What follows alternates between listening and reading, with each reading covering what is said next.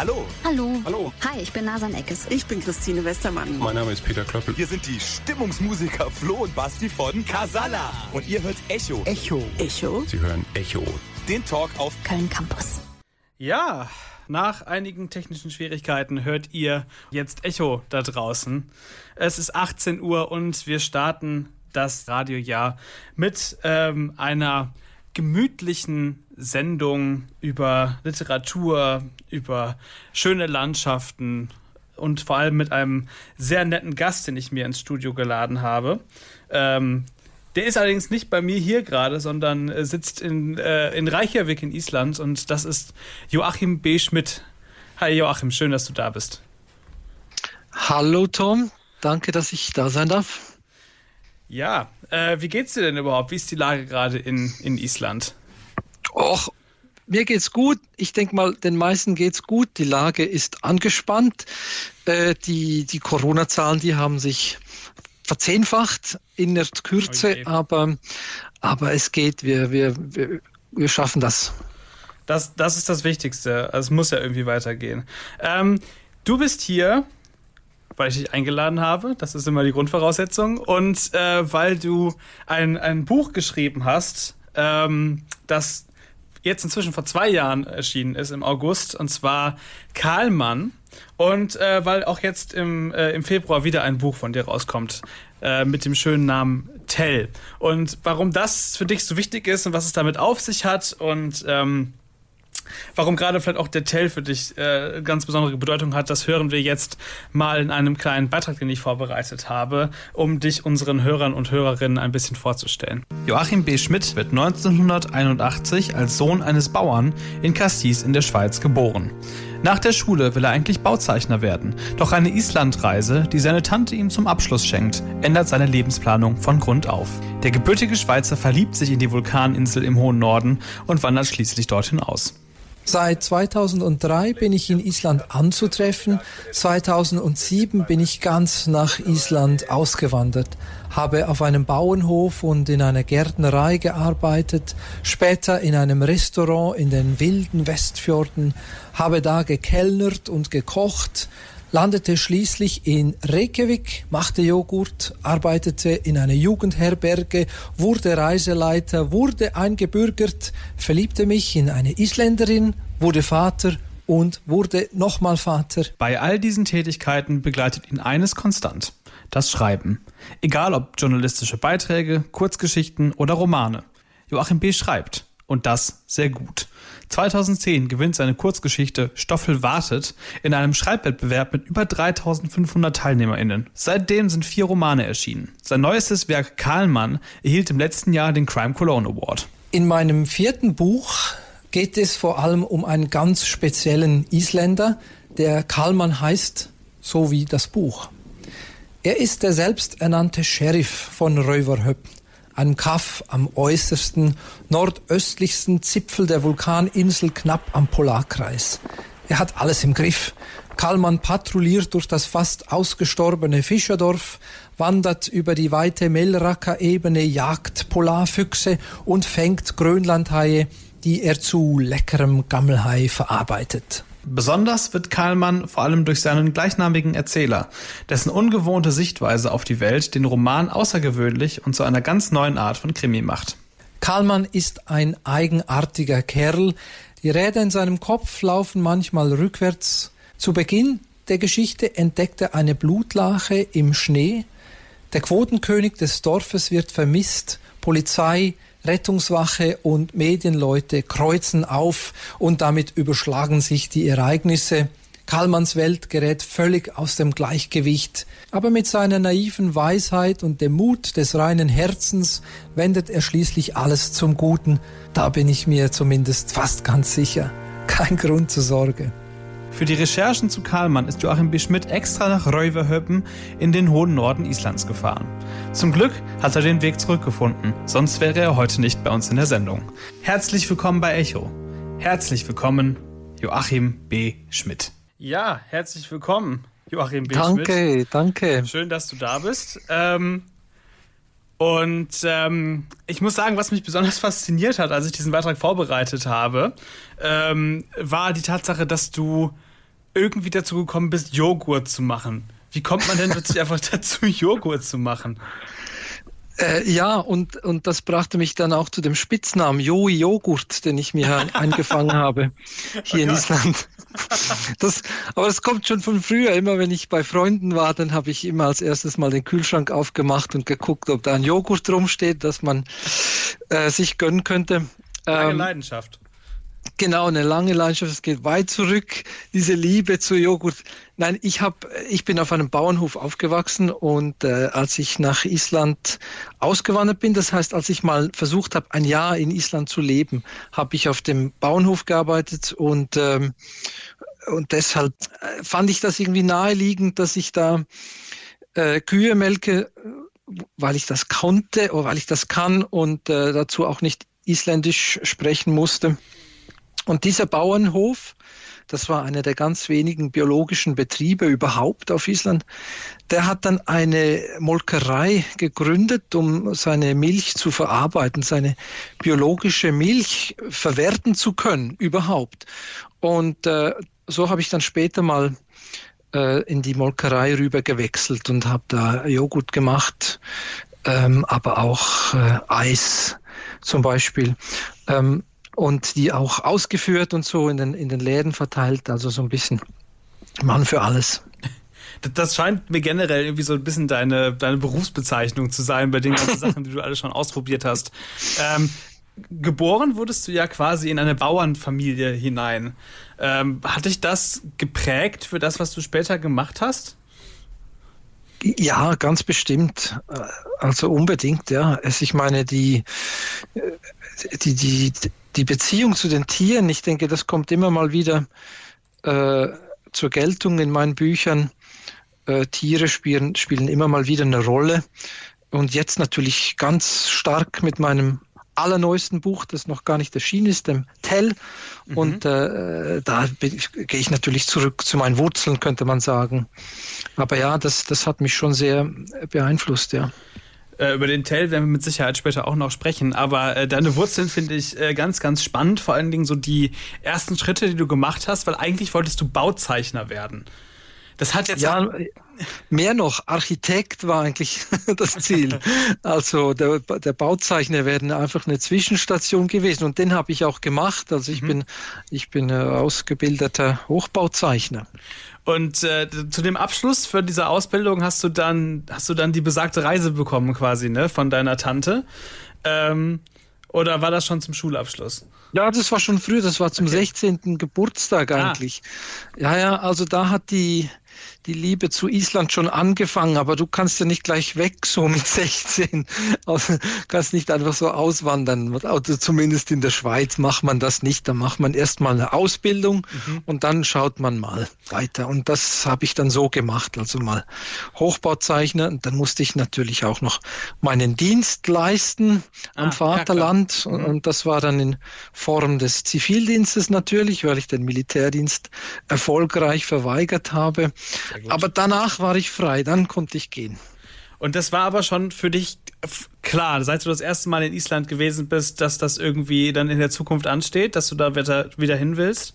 Ja, das war, das war irgendwie glasklar. Also ich okay. habe ich hab geheult, als, als wir wieder fortging da von Island. Ich, mir hat das so gefallen. Ich habe geschworen, so ein, so ein Schwur eines 16-jährigen Jünglings, da, ich komme wieder, ich komme wieder und äh, deshalb habe ich das dann gemacht und, und äh, klar, immer so kleine Schrittchen vielleicht, immer mal ein bisschen länger geblieben, zuerst wieder als Tourist und dann wie gesagt ein Jahr, bis ich dann ganz ausgewandert bin.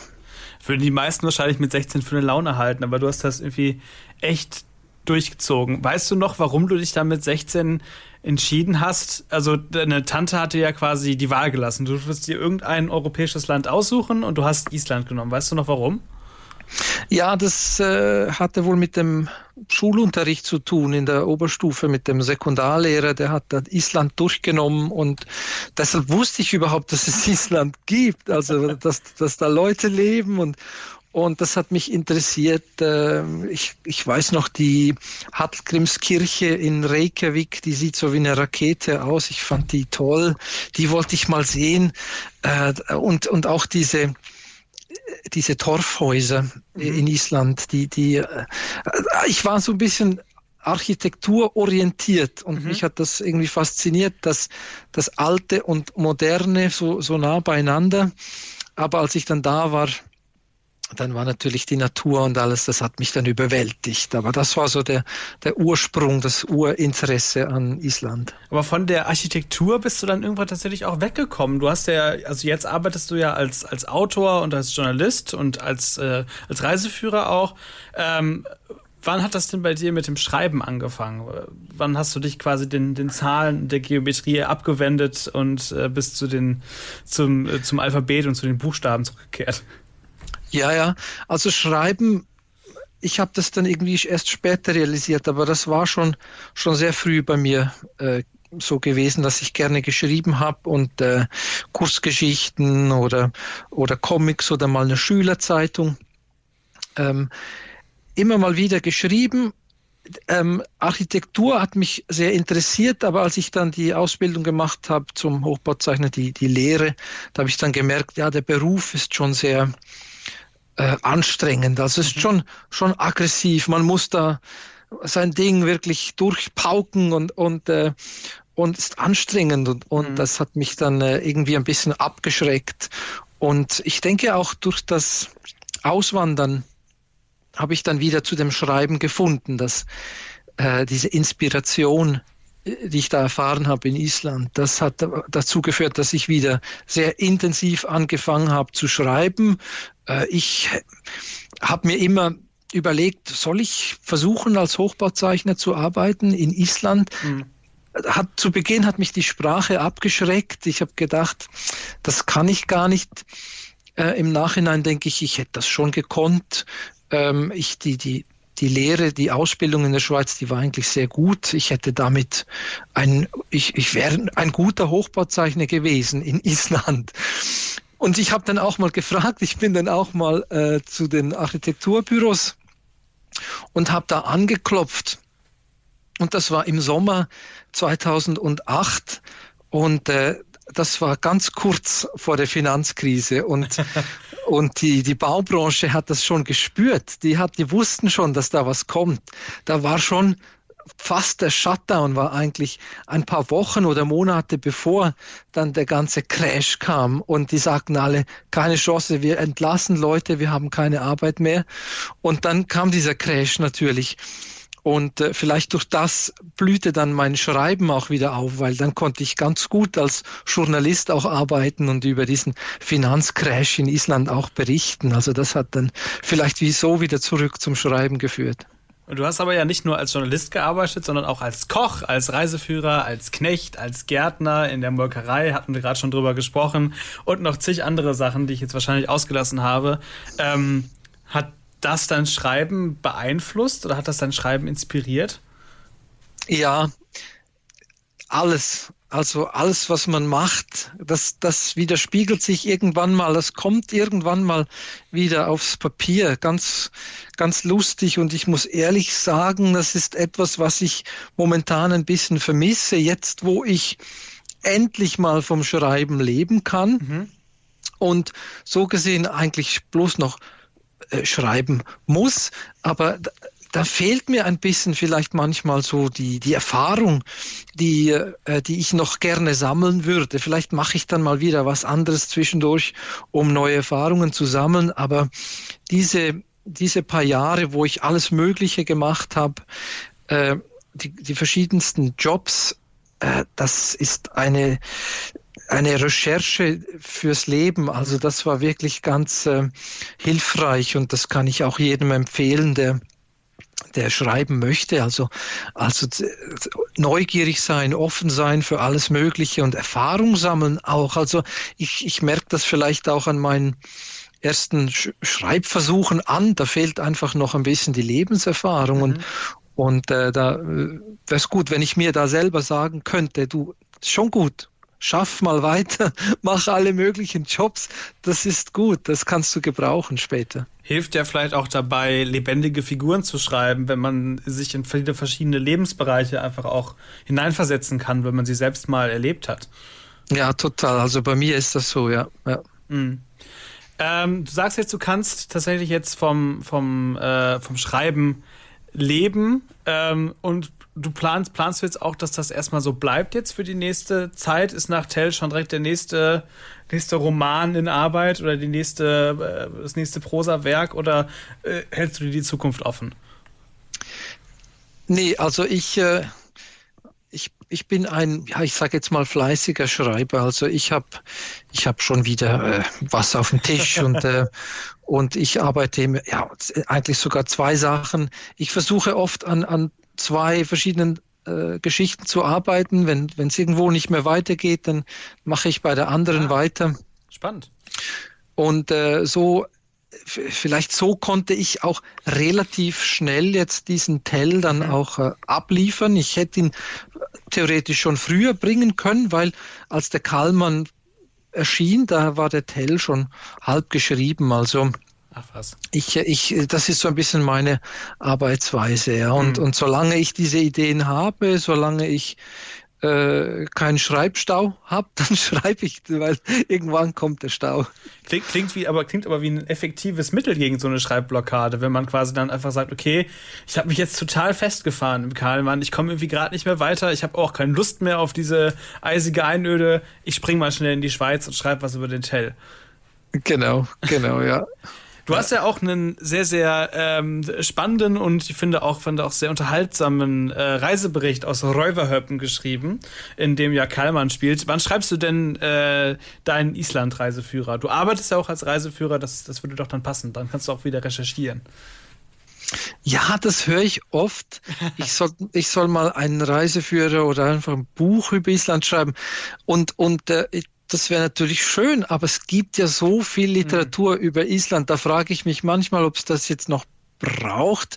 Ähm, ich habe aber, und das ist vielleicht mal eine Idee, die man besprechen könnte mit dem Verlag. Ich habe natürlich in der Zwischenzeit sehr viele äh, Kolumnen, Blogs, äh, Kurzgeschichten geschrieben, die in Island spielen oder über Island sind. Wenn man die mal zusammenfassen würde, mal in ein Buch binden würde, dann dann hätte man da eigentlich einen perfekten Reiseführer so sozusagen. Und ähm, aber es stimmt schon, ich müsste mal was machen, weil ich kriege auch immer mal wie oder relativ oft ähm, äh, kommen die Leute mit mir in, in den Kontakt und fragen, gleich, ob sie, äh, ob ich ihnen ein paar Tipps geben könnte, weil sie nächsten Sommer nach Island kommen oder so. Und dann bin ich da ständig am Tipps geben und Wäre natürlich gut, wenn ich einen Reiseführer hätte, dann könnte ich einfach sagen, kauf das Buch. Ja, das, ist, ja, das wäre praktisch. Da habe ich auch noch ein paar Fragen gleich. Aber das wäre doch eigentlich, äh, wäre doch eigentlich eine gute Sache, so eine Anthologie mit Kurzgeschichten, vielleicht mit ein paar Rezepten aus deiner Zeit als Koch oder so Joghurt, Joghurt äh, Zubereitungstipps. genau. Das fände ich gut. Oder vielleicht auch ähm, Musiktipps aus Island. Da hast du mir nämlich auch einige vorbereitet ähm, für diese Sendung. Unsere Gäste dürfen ja immer auch 2022 weiterhin die Musik mit mitbringen, die bei uns läuft. Ähm, und wo wir gerade über äh, Reiseführer gesprochen haben. Du hast mir einen Titel ausgesucht von einer Band, die ich jetzt mal laienhaft als BSI ausspreche. Äh, die heißt Vesturbeya Beach. Ist das ein Ort in Island oder ist das eine, eine Neuschöpfung für diesen Song? Vesturbeya Beach, ja, Vesturbeya ist, ist der, West, der West Stadtteil, der äh, Reykjaviks. Also mhm. ich bin hier in, in Westerbayr eigentlich. Mhm. Und, äh, und äh, Beach wäre jetzt vielleicht übertrieben. Es, wir sind natürlich schon umgeben vom Meer, so auf einer, auf einer Landzunge draußen. Ähm, aber es ist jetzt nicht so, dass man sich da unten an der Beach sonnt oder so. Höchstens die Seerobben wahrscheinlich, die davon. Ja, also ich denke, gerade diese Band BSI, die äh, macht wohl die Lieder auch immer mit einem Augenzwinkern. Mhm. Wir hören uns jetzt mal an, wie das Augenzwinkern klingt, würde ich sagen. ähm, du hast es schon gerade eben gesagt, Westubaya Beach ähm, von BSI, jetzt hier bei Echo, bei Con Campus.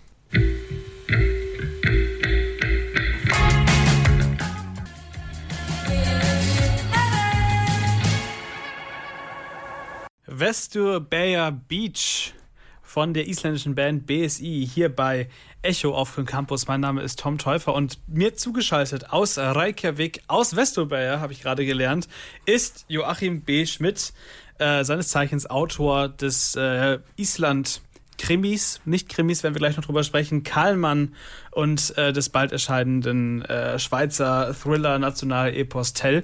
Ähm, schön, dass du da bist, Joachim. Schön, ja, ich bin immer noch da. das ist auch gut so, sonst wäre die Sendung relativ langweilig. ähm, beim Thema Vestobayer.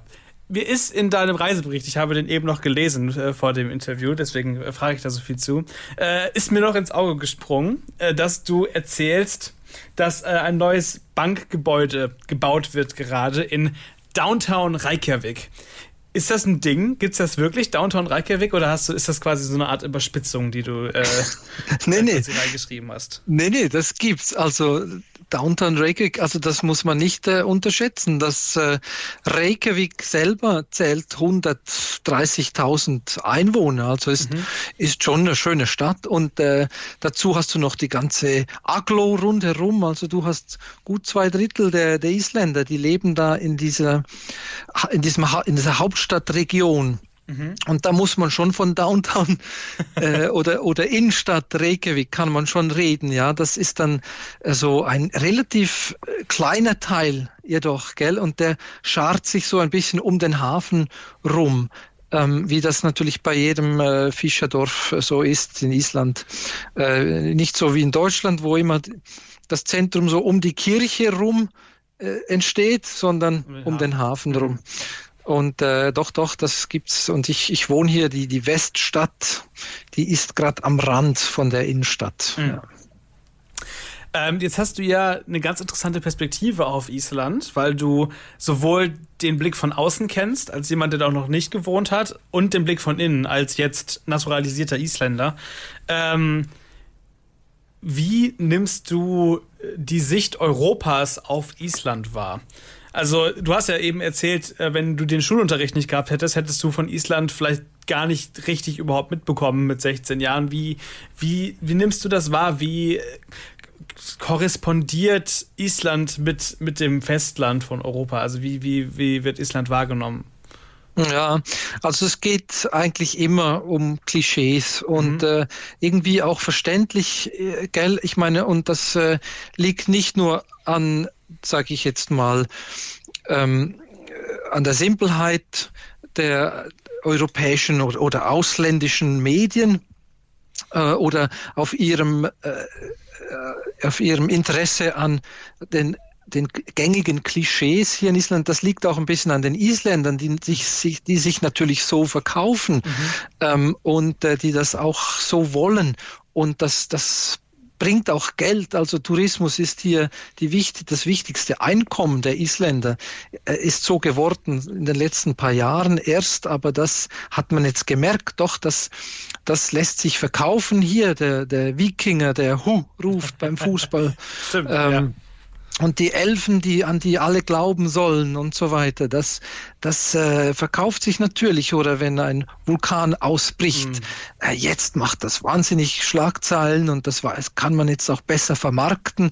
Äh, Vulkane hat es hier schon immer gegeben, gegeben. Also so im Durchschnitt alle vier bis fünf Jahren bricht einer aus. Aber jetzt weiß man das so richtig, wie man das vermarkten kann und, und wie man hier auf dem Vulkan lebt, wie es dann heißt und so.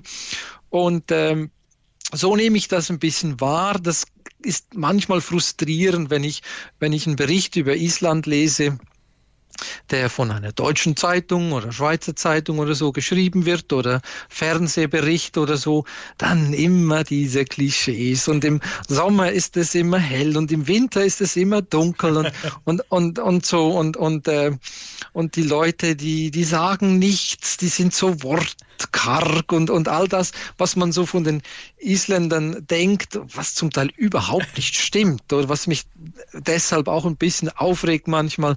Aber ähm, Zugleich finde ich das auch total verständlich und, und manchmal bediene auch ich mich an den Klischees, weil die sind auch lustig.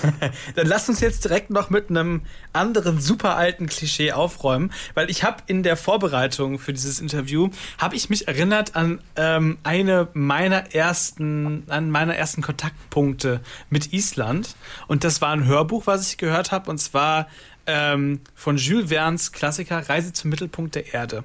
Da, mhm. Das spielt ja auch zum großen Teil in Island, ähm, wo dann äh, Professor Liedenbrock und sein Neffe Axel in den, in den Vulkan, äh, deren Namen, dessen Namen ich mit Sicherheit nicht aussprechen werde, ähm, absteigen. Und ähm, da kam mir in Erinnerung, da gibt es übrigens auch einen wortkargen Isländer, also das Klischee wird voll erfüllt, ähm, dass in der Bibliothek in Reykjavik, das beschreibt Jules Verne, kein einziges Buch stand, weil alle ausgeliehen waren, weil die Isländer angeblich so viel lesen. Stimmt das? ja und nein, also die Isländer lesen viel, ja, das stimmt, tatsächlich. Doch es gibt ein paar äh, Klischees, die, die auch wirklich stimmen, aber das hat dann, naja, man muss auch vorsichtig sein, weil oft geht es dann auch um pro Kopf Zahlen oder so und dann schneiden die Isländer immer sehr gut ab. Aber das stimmt, die Isländer lesen viele Bücher und sie kaufen viele Bücher, sie schenken sehr gerne Bücher, hat man jetzt wieder gesehen in der Weihnachtszeit, das ist das Weihnachtsgeschenk, ist das Buch. Mhm. Und da wird, da werden wahrscheinlich etwa 90 Prozent der Bücher oder so werden im Dezember verkauft. Und äh, da kriegt jeder ein Buch zu Weihnachten, mindestens eins, oft zwei.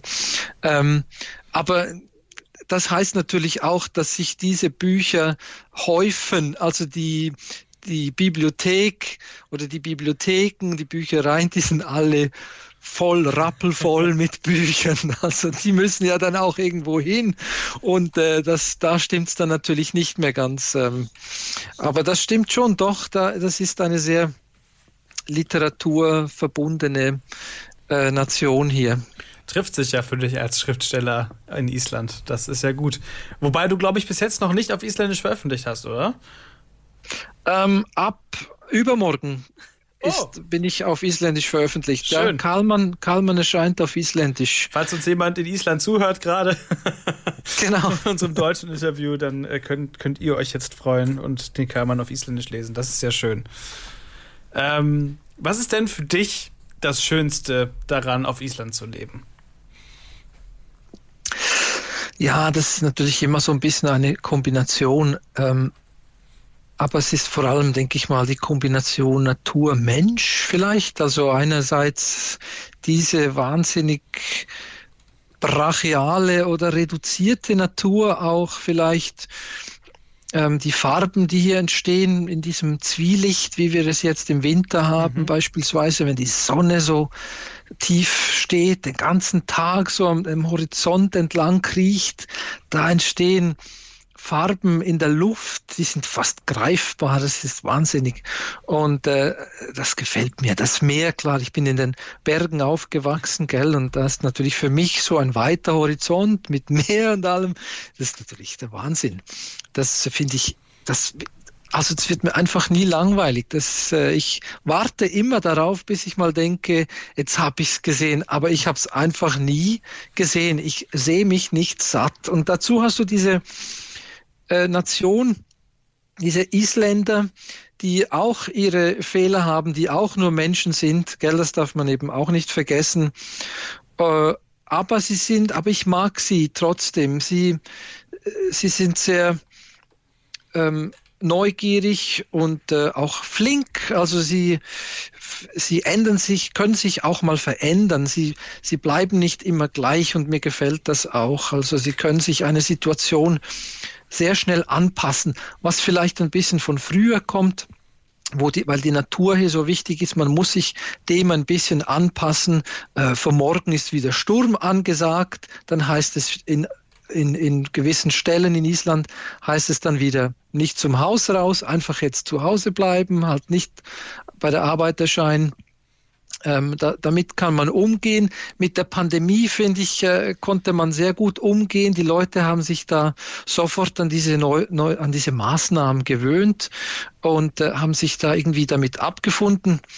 Ähm, sie sind sehr fortgeschritten in Gleichberechtigung beispielsweise mhm. zwischen den Geschlechtern, was mir, ja, was ich sehr toll finde, oder? Und, und, äh, und sie sind auch sehr glücklich, die Nation. Also das sind so ein paar Sachen, wo man sich irgendwie wohlfühlt einfach. Und, äh, und äh, das gefällt mir. Das klingt sehr, sehr schön. Jetzt stelle ich die Frage doch, und dann können wir für alle Zeiten auf dieses Interview verweisen. Ähm, da du ja auch als Reiseführer arbeitest, hast du ein besonderen Ort, eine besondere Sache, die man gemacht haben muss, irgendeine, einen speziellen Joachim B. Spitz Geheimtipp für, für Hörerinnen und Hörer, die jetzt äh, zu Hause sitzen und sagen, boah, das klingt so toll, ich will jetzt nach Island und äh, zumindest, wenn die Pandemie dann endlich vorbei ist, was, was müssen die sich unbedingt angucken? Gute Frage. Also äh, schlechte Frage, schlechte Frage. Ich, äh, also es ist so, ich sage gerne so, man kann eigentlich wirklich nichts falsch machen in dem Island. Also du kannst überall hin und du findest was, äh, das dich wahrscheinlich beeindruckt oder äh, hoffentlich den Atem raubt. Es gibt schon ein paar Stellen, äh, die sind so ein bisschen auf meiner Liste, die Westfjorde beispielsweise. Mhm. Ah, also die sind wirklich sehr eindrücklich.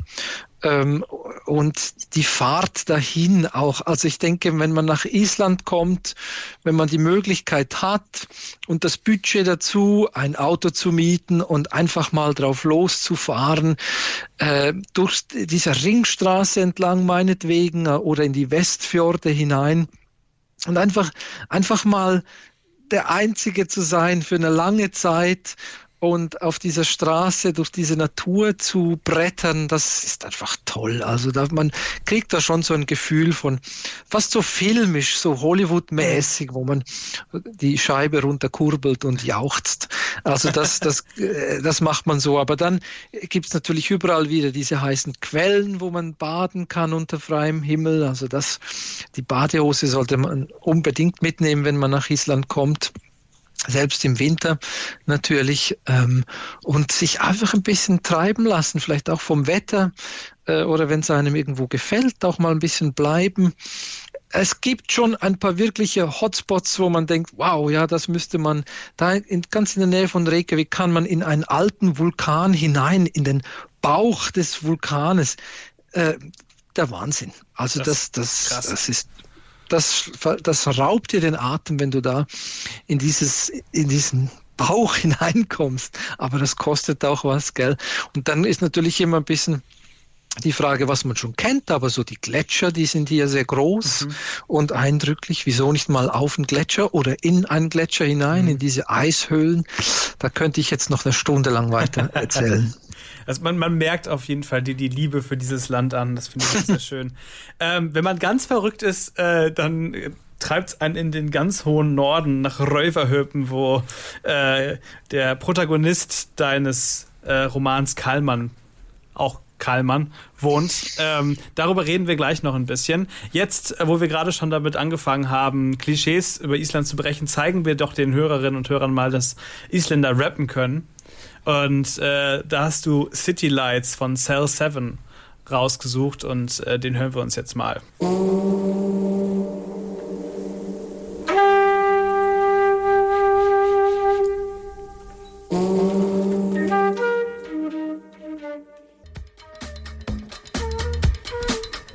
City Lights von Cell 7 hier bei Echo auf Köln Campus.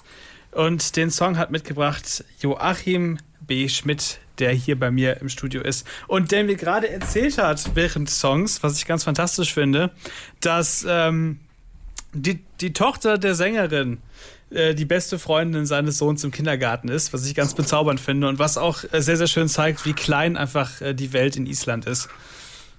Mhm. Das ist sehr, sehr schön. Ähm, und ähm, ja, klein ist die Welt auch in der Räuberhüppen. Ganz, ganz oben im nördlichsten Zipfel von Island. Und da lebt Karlmann. Ähm, Joachim, wenn du Karlmann beschreiben müsstest in, in einem Satz, wie würdest du ihn, wie würdest du ihn selbst charakterisieren? In, ja, speziell, also besonders, ähm, man kann natürlich auch sagen, geistig behindert, ähm, wenn man möchte. Für mich ist er einfach ein sehr einzigartiger äh, Charakter, den ich natürlich sehr, sehr lieb gewonnen habe und äh, der wohl seine Einschränkungen hat im Leben. Ich würde es nicht sagen, das gibt ihm Superpowers, aber es hat auch Vorteile irgendwie, also die, wie dann sich die Geschichte entwickelt. Äh, so ähm, kommt die Besonderheit Karlmanns dann auch richtig zum Zug. Irgendwie, jetzt habe ich etwa fünf Sätze gebraucht. Alles gut.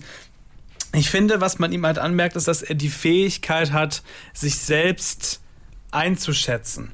Was, glaube ich, vielen anderen Menschen abgeht, hat diese, diese Figur perfektioniert. Er weiß ganz genau, wer er ist und er weiß, was er kann und was er nicht kann. Und äh, das, das verleiht ihm vielleicht eine ganz eigene Weisheit, diesem Charakter. Wie ist der, wie ist der entstanden? Du hast, du hast schon gesagt, er ist dir sehr äh, ans Herz gewachsen, was ich sehr verstehen kann. Ähm, wie, wie bist du auf diesen Charakter gekommen? Ähm, die Idee war eigentlich, einen ganz normalen Krimi zu schreiben. Äh, ich habe da schon drei Island-Romane geschrieben und bin damit irgendwie auf keinen grünen Zweig gekommen. Und dann habe ich gedacht, so jetzt mache ich mal einen Krimi, so wie alle anderen. Und dann habe ich Erfolg damit. Und äh, habe mir da irgendwie eine Geschichte äh, zurechtgeschustert und, und eine Polizeikommissarin, die Birtner, die hätte da die Hauptrolle sein sollen. Und äh, die muss da nach Röverhöppen in dieses äh, Dorf da weit weg. Die wird dahin versetzt und äh, der Einzige, der irgendwas über diesen vermissten Fall, es ist zu Beginn ist es ein vermissten Fall, äh, weiß, ist dieser Karlmann. Und, und der ist, wie gesagt, sehr speziell und mhm. die muss ihn da verhören oder befragen und denkt so für sich, oh Gott, wo bin ich hier eigentlich gelandet? Weil der, der Karlmann, der hat einen Cowboyhut auf und einen Sheriffstern an der Brust und, und, und eine antike Pistole am, am Gürtel, so ähm, nicht geladen, wie er immer sagt. Und ähm, und sie denkt so, meine Güte, wo bin ich denn hier? Und äh, versucht da ein normales Gespräch mit ihm zu führen. Und während dem Schreiben habe ich sehr schnell gemerkt, ah, das ist der Typ, den mich eigentlich äh, interessiert. Ich will, ich will mit ihm mit und ich möchte, dass er mir die ganze Sache erzählt ähm, über diesen vermissten Fall und aus seiner Perspektive, weil die Birtner, die ist ja auch sie ist zwar, sie ist zwar sehr gut, aber sie ist auch ein bisschen überfordert vielleicht zu Beginn mhm. mit ihm und weiß nicht genau, wie sie ihn einordnen soll. Und ich fand das eigentlich sehr spannend und auch witzig irgendwie zu schreiben, dass ich die verschiedensten Leute so auf Kalman treffen lassen kann und zum Teil kennen sie ihn und wissen, wie man mit ihm umgehen muss und zum Teil kennen sie ihn überhaupt nicht und sind überfordert und äh, und so benehmen sich manchmal ganz normale Menschen in Anführungszeichen völlig daneben. Und das hat mich äh, sehr äh, gereizt. Man, man, merkt dir wirklich an, wie sehr diese, dieser Karlmann quasi so ein bisschen ähm, äh, Teil deiner, deiner Gedankenwelt geworden ist oder irgendwie dir, dir sehr nahe gekommen ist. Ich habe auch den Satz hier rausgeschrieben aus deinem Reisebericht. Ich finde Karlmanns kleines Häuschen, bin irgendwie enttäuscht, dass ich ihn da nicht vorfinde. Das, äh, das fand ich sehr, sehr schön, diesen Satz, dass du quasi ähm, ein Haus gefunden hast, wo du gedacht hast, okay, das ist, entspricht ungefähr dem Haus, wo er jetzt halt lebt, das ich die ganze Zeit beschreibe. Und ja, warum ja. macht er jetzt nicht die Tür auf? Warum ist er jetzt nicht da einfach? Genau, ja. ja. Das finde ich, find ich sehr, sehr schön. Wie, äh, du hast dich für Räuberhüppen entschieden. Ähm, wie, wie fiel die Wahl auf, auf, diesen, auf dieses Dorf? Ähm, naja, wie gesagt, das hätte so ein, Krimi sein sollen. Und äh, da habe ich mir eigentlich eine Kulisse, eine triste Kulisse gesucht. Eine Dorfgemeinschaft, die irgendwie von allen guten Geistern verlassen worden ist. Und ähm, ich habe einen guten Freund, äh, der Matthias Kokorsch, der wohnt in Isafjörder jetzt. Der hat seine, äh, seine Doktorarbeit über, unter anderem über Röverhöpp gemacht, über diese äh, Gesellschaft da oben, die in der ganzen äh, Quotenspekulation der 90er Jahre vor allem sehr schlecht davongekommen ist. Mhm. Und, und eigentlich die, die Fangquoten in der Fischerei fast über Nacht verloren hat. Äh, ein, ein pulsierendes, florierendes Fischerdorf, das einfach über Nacht die Lebensgrundlage verliert. Einfach der, der Teppich wird da unter dieser Gesellschaft weggezogen und seither kämpfen die immer ein bisschen ums Überleben. Also die kämpfen gegen Abwanderung und äh, das hat mich interessiert. Ich habe das, ich, ich wusste, dass es Röverhöp gibt und dass es da ganz viele leere, leerstehende Gebäude hat. Große, riesige Hafengebäude, die da zerfallen. Also eine tolle Kulisse für einen mhm. Krimi. Das wusste ich schon, aber durch Matthias hatte ich dann so ein bisschen ein, ein detaillierten Blick auf die Sache und verstand das auch ein bisschen besser und habe deshalb gedacht, das, das wäre was, das, das könnte dann gut sein für diese Geschichte. Und dann bin ich da aber hin, was natürlich äh, wiederum etwas völlig anderes ausgelöst hat, nämlich dass die Leute da oben überhaupt nicht verzweifelt sind, sondern dass die es da richtig gut haben und auch wenn sie gerne möchten, dass man bliebe. Also ich wurde ein paar Mal gefragt, ob ich nicht Kinder habe und nicht da hochziehen möchte und zwar am besten gleich oh sofort. Oh aber aber die sind da sehr zufrieden. Also ich sage jetzt mal, die Zurückgebliebenen, die sind mhm. da sehr zufrieden, die schätzen die Ruhe und äh, die schätzen auch diesen Ort. Es, es hat da nicht äh, so viel äh, wie beispielsweise in den Westfjorden, wo du diese Fjordlandschaft hast. Da oben hast du einfach vorne raus das Meer und hinten diese Melrakasletta, diese Polarfuchsebene, also eine, eine sumpfige äh, Ebene. Und das ist es eigentlich auch schon. Aber den Leuten gefällt es da einfach wunderbar. Das hat mich dann auch angesteckt und ich hoffe, dass das im Buch auch ein bisschen zur Geltung kommt das finde ich auf jeden Fall, dass das, äh, dass das zu Geltung kommt. Ich finde deinen Prozess aber total spannend, weil in, aus deinem Reisebericht ähm, heraus liest man, dass du quasi so die Grundzüge der Geschichte schon im Kopf hattest und dann erst nach Räuberhöppen überhaupt gefahren bist und dann quasi diesen ganzen Ort dir angeguckt hast und die Menschen getroffen hast, um das quasi noch zu verfeinern. Stimmt das so? Mhm. Ja, ich mache das, das passiert mir eigentlich oft, äh, dass ich, dass ich vielleicht auch ein bisschen ungeduldig überstürzt mich in eine Geschichte stürze, weil ich, mhm. wenn ich die schreiben will äh, und ich habe die so ein bisschen im Kopf, dann lege ich los. Und dann habe ich erst später vielleicht mal die Zeit, um da hinzugehen oder, oder ich merke dann auch, ach, da müsste ich jetzt noch etwas besser recherchieren und, äh, und eigentlich dann erst im Nachhinein vielleicht ja die, die Lücken äh, füllen, fülle oder die, die Details verfeinere im, im Buch. Manchmal auch völlig neue Erkenntnisse habe. Das kommt, das kommt auch vor. Finde ich sehr, sehr spannend, den Prozess tatsächlich. Und du hast aber ja vor allen Dingen auch nicht nur die Natur getroffen und nicht nur diese Location getroffen, sondern auch ganz, ganz viele Originale, sag ich mal. Einfach Menschen, die in Erinnerung bleiben. Unter anderem zum Beispiel den, den Dorfdichter, ähm, der dann äh, zum Dorfdichter Bragi wurde in Karlmann, die Bürgermeisterin, den Hafenmeister. Ähm, und ähm, wie ist das? Die Leute, die du da kennengelernt hast, die dich da auch sehr herzlich aufgenommen haben, konnten die inzwischen den Karlmann lesen? Haben die den schon vorab bekommen? Der erscheint ja jetzt in zwei Tagen auf Isländisch. Ja, die, die haben ihn bekommen, ja, aber ich habe noch nichts gehört. Ah. Seit, seit die das Buch bekommen haben, ist, ist, ist fast Funkstille. Ich, ich, äh, ich nage an meinen, Nägel, meinen Fingernägeln hier. Ich, ich, äh, ich frage mich, was da los ist, aber das ist auch typisch isländisch. Man ist da nicht äh, äh, immer am Hin und Her schreiben oder so. Da kommt dann plötzlich mal was. Ich habe auch vor, hinzufahren. Mhm. Und da werde ich auch äh, die Leute treffen und dann wird man sich ganz bestimmt über diesen Kallmann unterhalten können und darauf freue ich mich sehr. Also ich bin mir da sehr wohl bewusst, dass ich, obwohl ich natürlich die ganze Geschichte erfunden habe, doch natürlich diese Kulisse auch in einem gewissen Sinne auch missbraucht habe für diese, oh für diese Geschichte, gell? Und, und, ähm, und äh, das stimmt auch nicht ganz alles. Also die, diese Details im Buch, äh, die Gebäude und so weiter, das muss nicht immer genauso sein. da lasse ich mir natürlich eine gewisse künstlerische Freiheit, ne, selbstverständlich.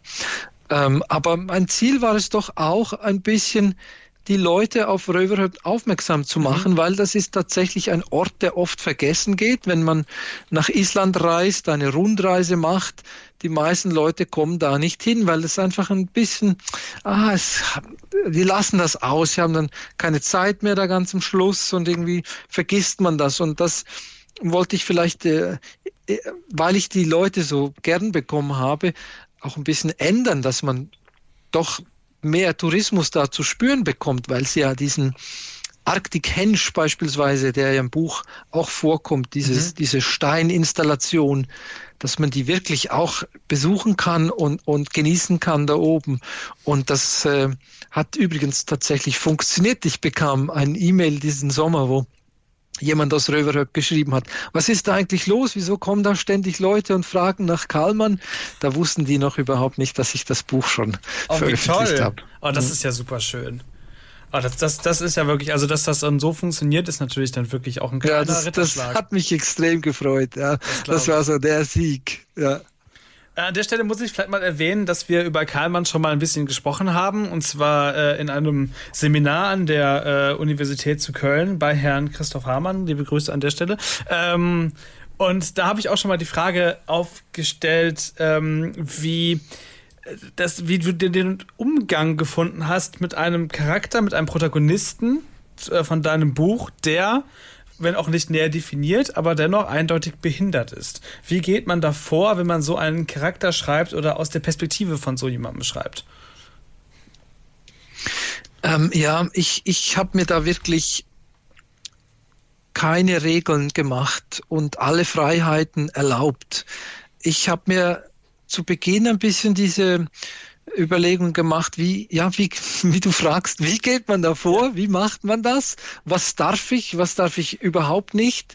Und ich bin dann irgendwie schnell mal zum äh, Ergebnis gekommen, nee, ich mache das jetzt einfach. Ich, ich mache mir jetzt da keine Gedanken. Ich, ich schreibe jetzt einfach mal und, und ich merke dann ja schon, ob das dann geht oder nicht. Ähm, ich ich wollte ihm auch keine bestimmte Diagnose geben oder eine bestimmte Behinderung oder so. Ich habe das einfach völlig offen gelassen, weil dann hätte ich vielleicht doch ähm, vorsichtiger sein müssen, dass wirklich alles stimmt. Mhm. Aber ich habe mir dann letztendlich habe ich mir das, ja, man könnte sagen, einfach gemacht. Mhm. Aber man redet ja heute auch ein bisschen beispielsweise bei Autismus oder so redet man ja auch von einem Spektrum mhm. inzwischen. Also die, man merkt, jeder ist einzigartig, jeder Mensch ist völlig verschieden. Und, äh, und, äh, und das habe ich mir ein bisschen so als Leitbild genommen. Der Karlmann ist einfach einzigartig, der Karlmann ist der Karlmann.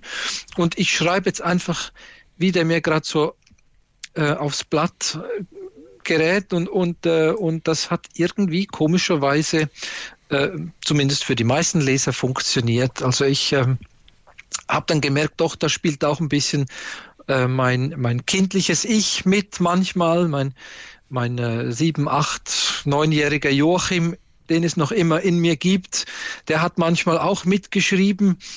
Ähm, einfach so eine naive Sicht vielleicht auf die Welt. Äh, da konnte ich mich auch natürlich auch ein bisschen zurückbesinnen. Wie war das früher bei mir? Aber dann jeweils mit der Überlegung, dass der Karlmann dann eben doch Lebenserfahrung hat. Also wenn er jetzt eine Art siebenjähriger Joachim wäre mit einer Lebenserfahrung von 33 Jahren. Also mhm. das, das war so ein bisschen äh, das Fundament dieser, dieser Arbeit, diese Gedankenwelt, die ich da geschaffen habe. Ich fand das ganz toll, was ich dazu auf deiner Website gesehen habe. Du hast da äh, Zitate äh, und aus Rezensionen aufgeschrieben. Unter anderem ist da der Spiegel dabei, der Stern ist dabei, sogar Dennis Check ist dabei. Aber ganz oben bei den Zitaten steht folgendes. Wirklich ein Philosoph, der Karlmann. Wunderbar. Ich habe immer einige meiner Schüler vor mir gesehen. Wirklich ganz großartig. Habe es schon meinen Kolleginnen empfohlen. Wahnsinn. Wirklich Wahnsinn von Birgit, einer Sonderpädagogin. Äh, das hast du ganz oben auf diese Liste draufgesetzt. Das finde ich eigentlich äh, sehr, sehr schönen, eine sehr, sehr schöne Hommage daran, wie wichtig Karlmann wirklich für diesen Roman ist in seiner, in seiner ganz eigenen Art. Ja, und, und, und solche Feedbacks, so ein solche Lob, äh, solches Lob hat mich wirklich wahnsinnig gefreut und, und, und auch erleichtert natürlich, weil man fragt sich schon, man macht, stellt sich schon die Gedanken, hab, war das jetzt gut, darf ich das oder bin ich jetzt da jemandem auf den Fuß getreten? Ähm, und dann ist es sehr schön, so ein Feedback zu bekommen von einer Sonderpädagogin, ganz genau, ja. Karlmann vergleicht sich ja tatsächlich im Roman selbst, ähm, und das ist wahrscheinlich auch ein, ein, großes Vorbild für ihn gewesen, mit Forrest Gump, ähm, dem, dem bekannten Filmhelden, der von Tom Hanks gespielt wurde und äh, der ja auch mit seinem Satz Dumm ist, wer Dummes tut, äh, sehr berühmt geworden ist. Ähm, genau. Und ähm, Tom Hanks ist damals ja sehr bekannt geworden mit dieser Rolle. Wenn du jetzt, wenn wir jetzt davon ausgehen würden, dass Karlmann verfilmt werden würde, wer spielt Karlmann? Ähm, wie heißt der nochmal? Jesse Plemons. Okay. Habe ich das ähm, nicht vor Augen? Jesse Plemons, äh, ich hoffe, ich sage das richtig.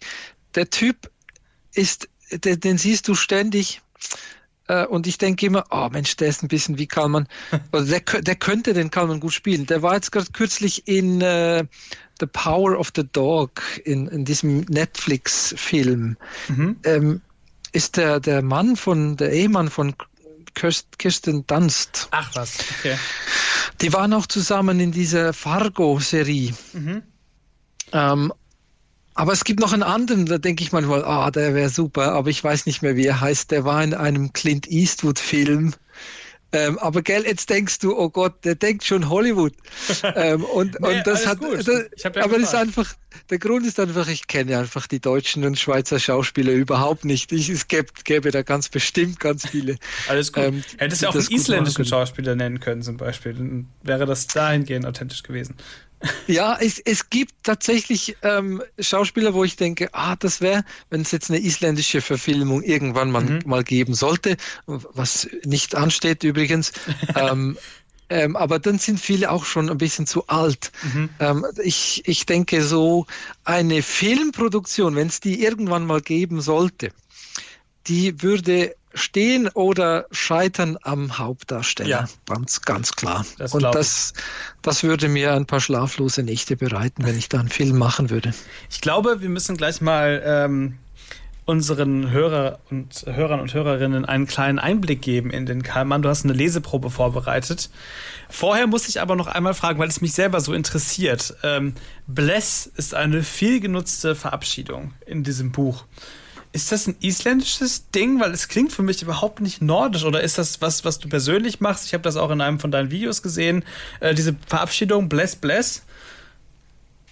Äh, nee, das ist sehr isländisch. Okay. Ähm, bless äh, oder zweimal Bless Bless, wenn man ein bisschen freundlich ist, wenn man ein bisschen schneller, dann einfach nur Bless und dann, und dann latscht man davon. Ähm, und äh, wenn man sich vielleicht mal wiedersehen möchte, Bless Bless, kann man so, kann man so sagen. Ähm, aber auch die Begrüßung, äh, das kommt wahrscheinlich von Blessadur oder Blessuth wenn man sich begrüßt. Ähm, das habe ich jetzt weniger gebraucht, weil da wird es dann schon zu kompliziert. Also wenn ich Isländisch im Buch gebrauche, dann nur die ganz einfachsten Dinge, die man auch irgendwie versteht. Aber gell, Isländisch ist eine alte Sprache mhm. und äh, und wenn man irgendwelche Worte in anderen Sprachen erkennt, dann ist es meistens der Ursprung im Isländischen. Also mhm. da kann man schon, können die Isländer schon stolz auf ihre Sprache sein. Das glaube ich. Äh, ich bin auch stolz quasi, äh, dass wir dich jetzt hier haben und dass du uns ein bisschen in die Welt deiner Sprache entführst. Ähm, und zwar in die Welt von Karlmann. Ich lese euch gerne einfach nur ein bisschen den Beginn des Buches vor. Ja erste Kapitel Schnee. Ich wünschte, Großvater wäre bei mir gewesen. Er wusste immer, was zu tun war.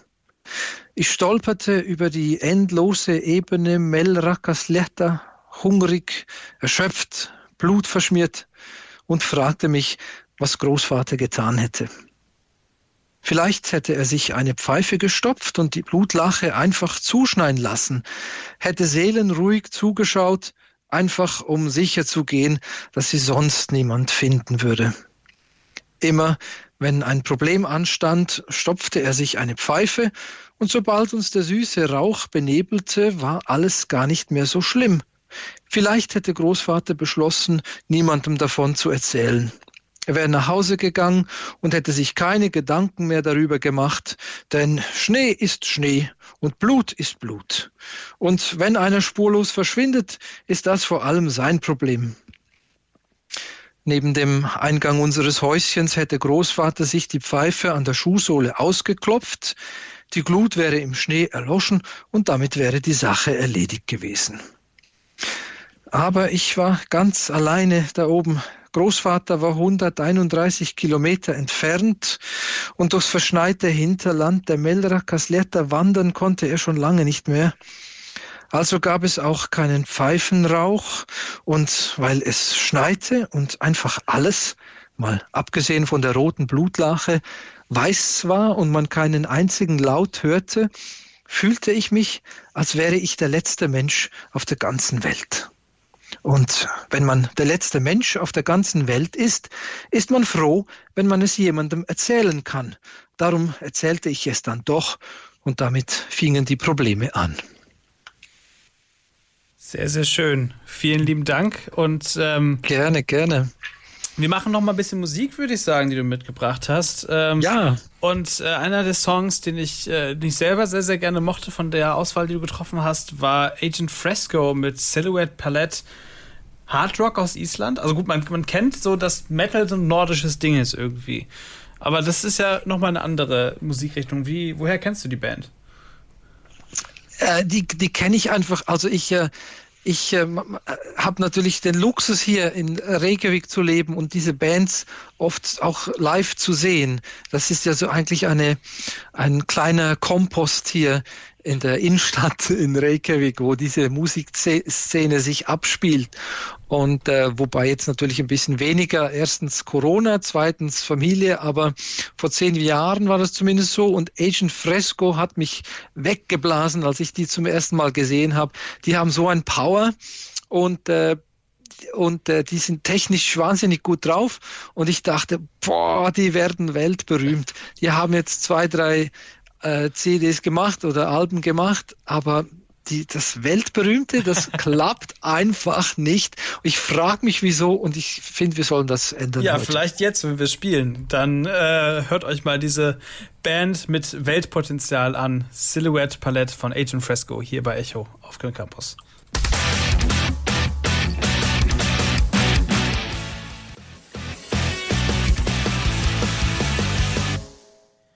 Silhouette Palette.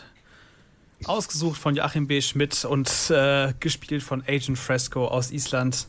Jetzt der Wahnsinn, oder? Welt Welthit. Ja, ich finde es total geil. Ich, ich freue mich sehr, dass, äh, dass du das mitgebracht hast und dass ich die Band kennenlernen durfte. Ähm, macht mir großen Spaß.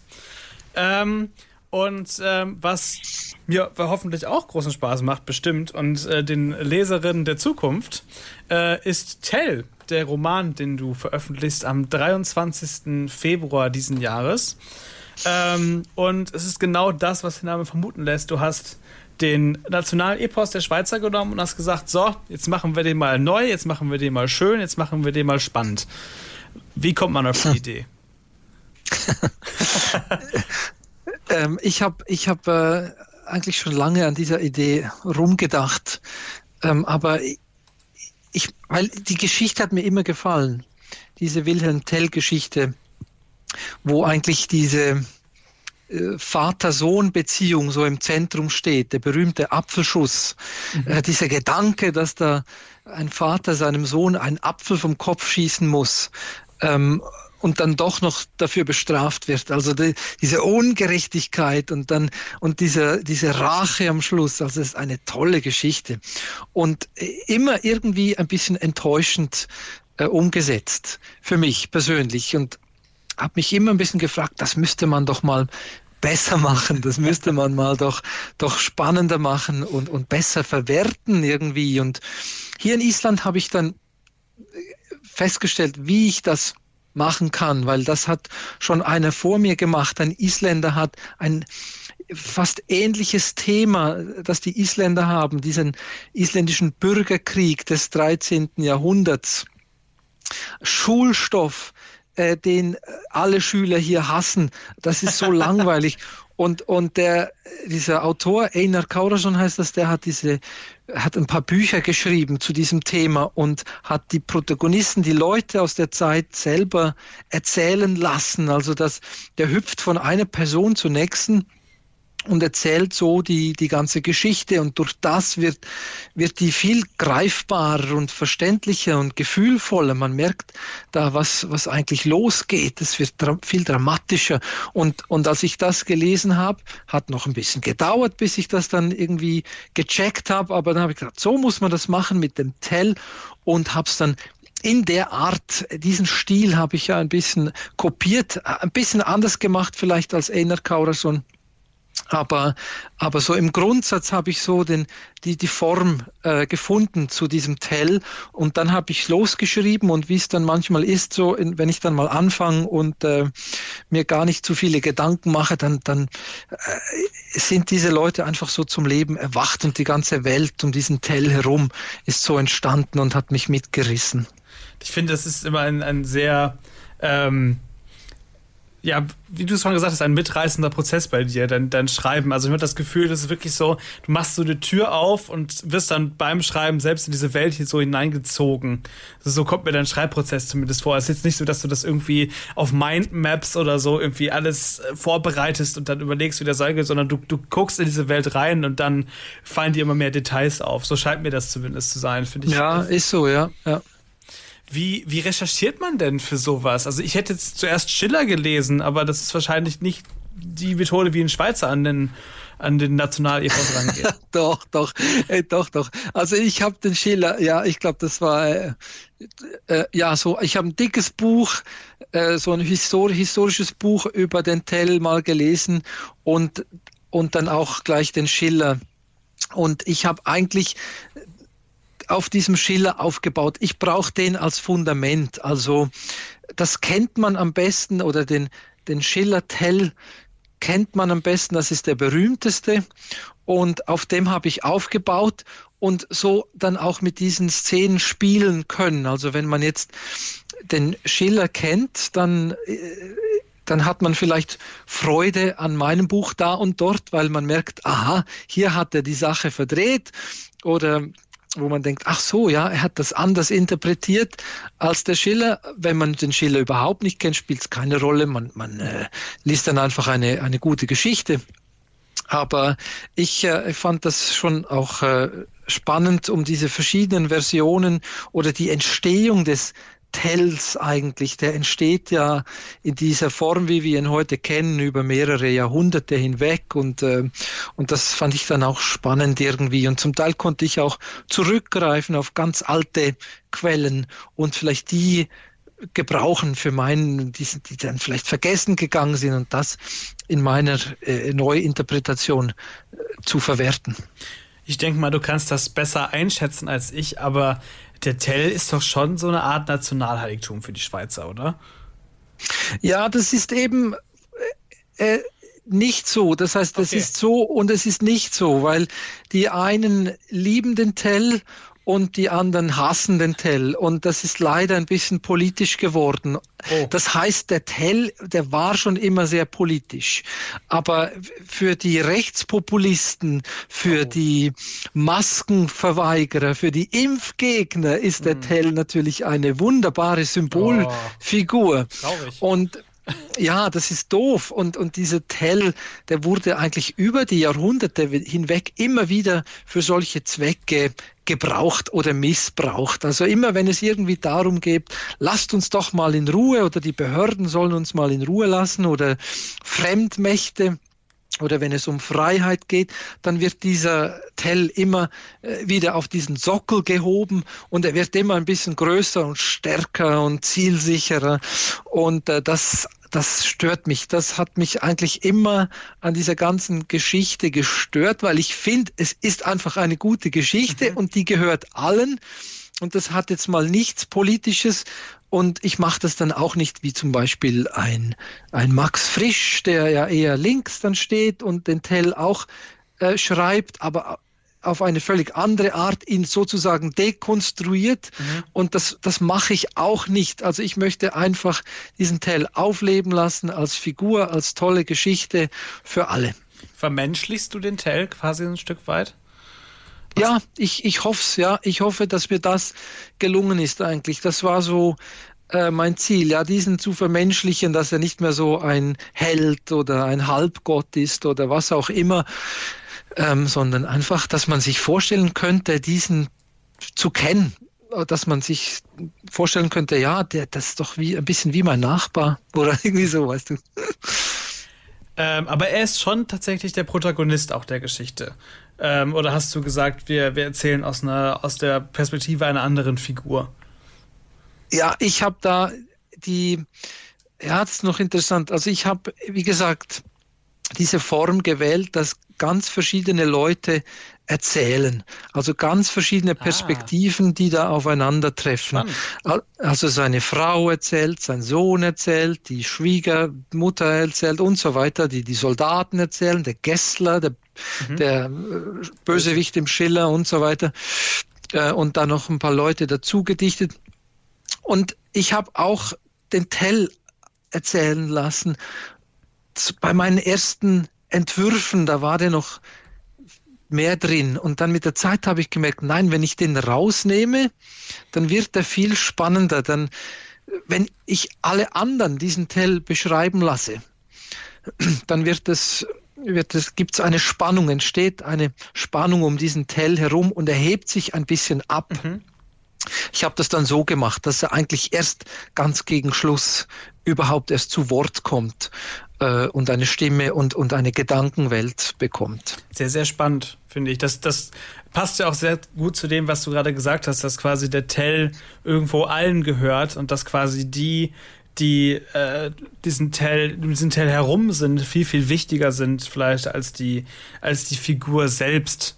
Ähm, und das ist viel wichtiger, als deren Geschichten zu erzählen, als jetzt diese, diese Figur auf den Sockel zu stellen und zu sagen, das ist jetzt der super zielsichere Superheld, der die Schweiz irgendwie äh, von allem Übel befreien wird. Genau, ja, schön gesagt.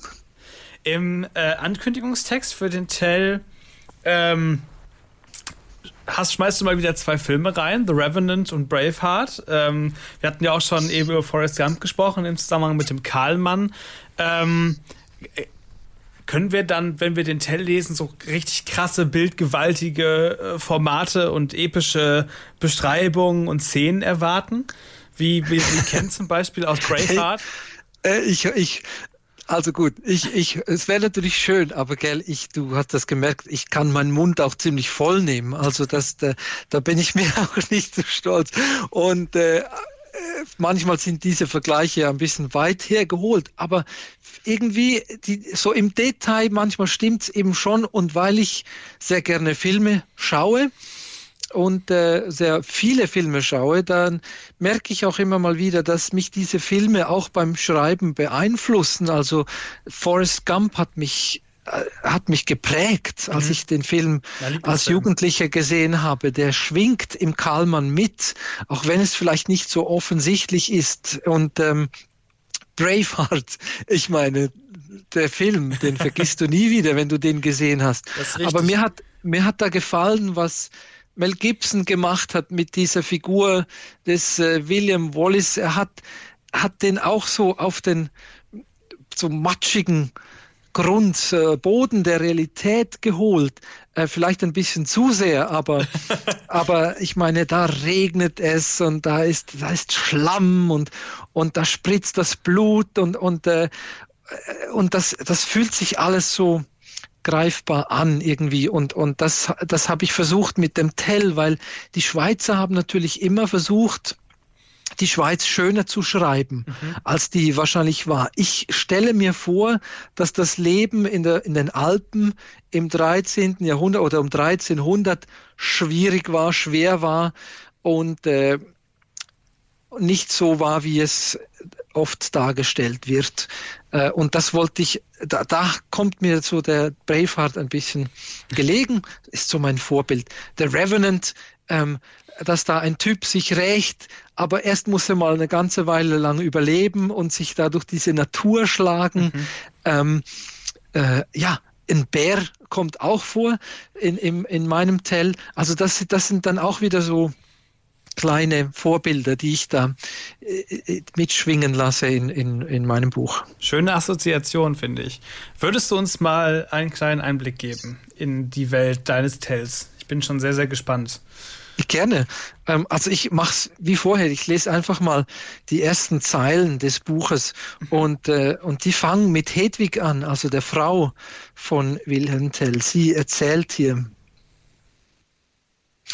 Mitten auf der Wiese hockt ein Bär, hat mich längst bemerkt, sitzt womöglich schon seit einer Weile da, hat mir in aller Seelenruhe zugeschaut, wie ich den Nachttopf neben der Hütte ausgeschüttet habe. Jetzt reckt er die Nase in die Luft und schnuppert. Ich bleibe reglos stehen, während sich der Bodenfrost unter meine Kleider schleicht. Es ist still im Tal. Selbst das Rauschen des Baches ist verhalten. Vielleicht hat sich in der Nacht eine Eisschicht auf dem Wasser gebildet. Der Bär kratzt sich hinterm Ohr, sieht eigentlich nicht so aus, als wäre er gefährlich. Und doch sitzt mir die Angst, genau wie die Kälte in den Gliedern. Ich bleibe einfach stehen.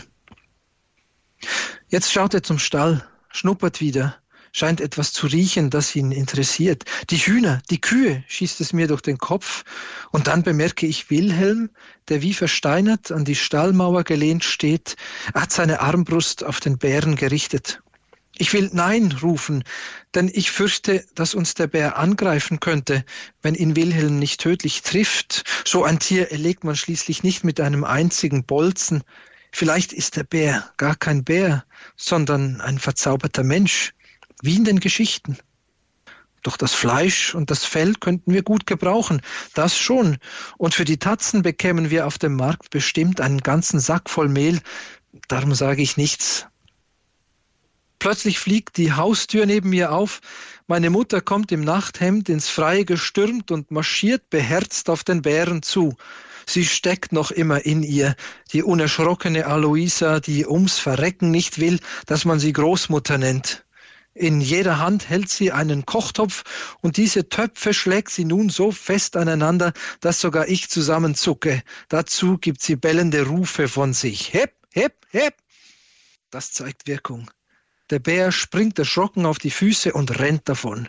Zugleich zieht Wilhelm am Abzug und mein Herz verliert den Rhythmus. Die Armbrust schnalzt, doch der Bolzen ist nur ein schneller Schatten, zu schnell für mein Auge. Entweder ist der geräuschlos in, de, in das dicke Fell gefahren oder hat das Tier gänzlich verfehlt. Egal. Der Bär sucht das Weite, rennt über die Wiese, patscht durch den Bach und verschwindet im Wald. Von da hört man noch das Knacken von Ästen, die Wipfel der kleinen Tannen schwanken hin und her. Dann ist es wieder still. Ich schaue gebannt auf den Waldrand und lausche. Mein Herz rast. Mutter hält die Töpfe noch immer erhoben, als warte sie nur darauf, sich dem Bären erneut zu stellen. Wilhelm bebt, wirft uns einen wütenden Blick zu, aber er sagt kein Wort, er wendet sich ab und verschwindet im Stall. Mutter schüttelt den Kopf. Dieser Draufgänger, knurrt sie. Aus dem Stall hören wir ihn brüllen. Walter, komm! Sehr, sehr schön. Vielen, vielen lieben Dank äh, für diesen Einblick. Ähm, ich muss sagen, ich habe es sehr genossen. Ich fand, äh, ich, ich war auch direkt in der Situation drin. Das war, äh, hat mich, hat mich sehr, sehr mitgenommen. Du hast diese Tür geöffnet über die wir eben gesprochen haben. Ich, ich schön, ja. in die Gut. Schweiz hineinblicken. Sehr, sehr schön. Ich finde, das ist auch ein, eine schöne Schlussnote quasi jetzt ähm, für, dieses, äh, für dieses Interview. Ähm, eine letzte Frage habe ich hier noch stehen. Und zwar, äh, du hattest schon gesagt, dass du schon wieder an neuen Sachen arbeitest. Und ich fragte mich jetzt halt, gut, wenn die Schweiz abgehakt ist, äh, jetzt die Lieder, Edda? Jetzt das Isländische gut? Nee, nee, da wage ich mich noch nicht dran. Da muss ich erst noch warten, was die in Röverhöppen über Karlmann sagen. das macht vielleicht Sinn, ja. Vielleicht wandere ich auch bald wieder aus und, und dann bin Oje. ich wieder in der Schweiz. Nee, nee, ich mach den Witz. ich hoffe nicht, ich hoffe nicht. Du hast, du hast ja. mit so viel Herzblut über Island gesprochen. Ich hoffe, du bleibst dem Land noch äh, lange, lange treu. Schön, okay. danke. Vielen, vielen lieben Dank, dass du da warst. Vielen Dank für deine, äh, für deine Lesung auch. Äh, es war mir eine sehr, sehr große Freude. Sehr ähm, gerne, gleichfalls, ja. Euch da draußen eine gute Nacht. Äh, hier bei Echo geht's weiter am 18.01. Da sehen wir uns wieder. Mein Name ist und war Tom Täufer. Gute Nacht. Viel Spaß Tschüss. mit Mammut. Tschüss.